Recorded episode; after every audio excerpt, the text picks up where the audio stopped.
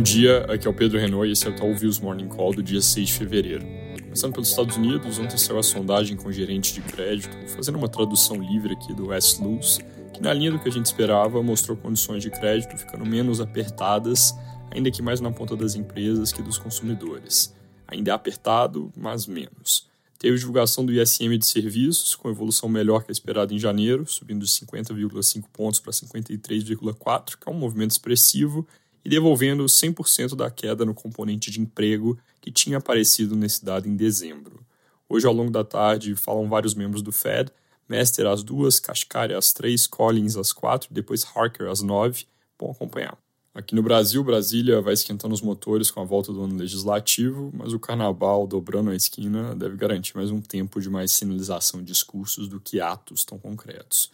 Ontem teve sessão de abertura dos trabalhos no Legislativo, com pressão por derrubada do veto do presidente Lula, que cortou emendas parlamentares, e por devolução da MP da desoneração, basicamente os grandes temas de ruído do recesso. Arthur Lira defendeu em um discurso com tom duro na Câmara que o governo cumpra acordos firmados com o parlamento e que o orçamento pertence a todos, segundo os jornais de hoje, fazendo referências claras a esses dois temas.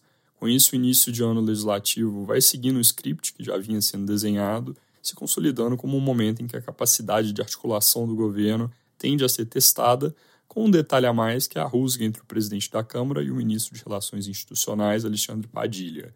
Isso não é novidade exatamente de hoje, mas a Folha dessa manhã reporta que o deputado é a favor de troca no comando da pasta, que em tese é a responsável direta pela coordenação com o Congresso. Sobre emendas, é importante monitorar o encaminhamento que o governo dá, não só para a questão dos 5,6 bilhões que foram vetados, mas também para a vontade parlamentar de colocar um cronograma fixado já no início do ano para como os recursos vão ser executados ao longo do exercício. Isso foi algo que o Congresso queria fazer e o governo cortou lá no início de dezembro, mas pode voltar. Sobre a MP, o ministro Haddad se diz disposto a dialogar, mas lembrando na necessidade de atender ao esforço de equilibrar o orçamento. Fora isso, chamam atenção matérias que indicam mais pressão por gastos dentro desse contexto fiscal, lembrando que, a essa altura do jogo, o importante seria ver redução de gastos. A ministra Esther Dweck, da pasta de Gestão e Inovação, fala ao Estadão na possibilidade de reajuste para servidores nesse ano, caso a arrecadação melhore com as medidas aprovadas em 2023. A CNN reporta que o governo estuda o pacote para socorro ao agronegócio em função do clima, mas bate no entrave da limitação de recursos. E a Folha coloca que há temor no governo de que, caso o MP da remuneração da Folha deixe de valer, municípios sejam impulsionados pela redução de alíquota que o Congresso criou a mudar de regimes próprios de previdência para o INSS, que é algo que poderia aumentar mais o déficit da previdência.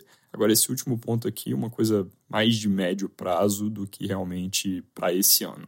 Saindo da política, destaque para o dia vai ser divulgação da data do Copom daqui a bem pouco.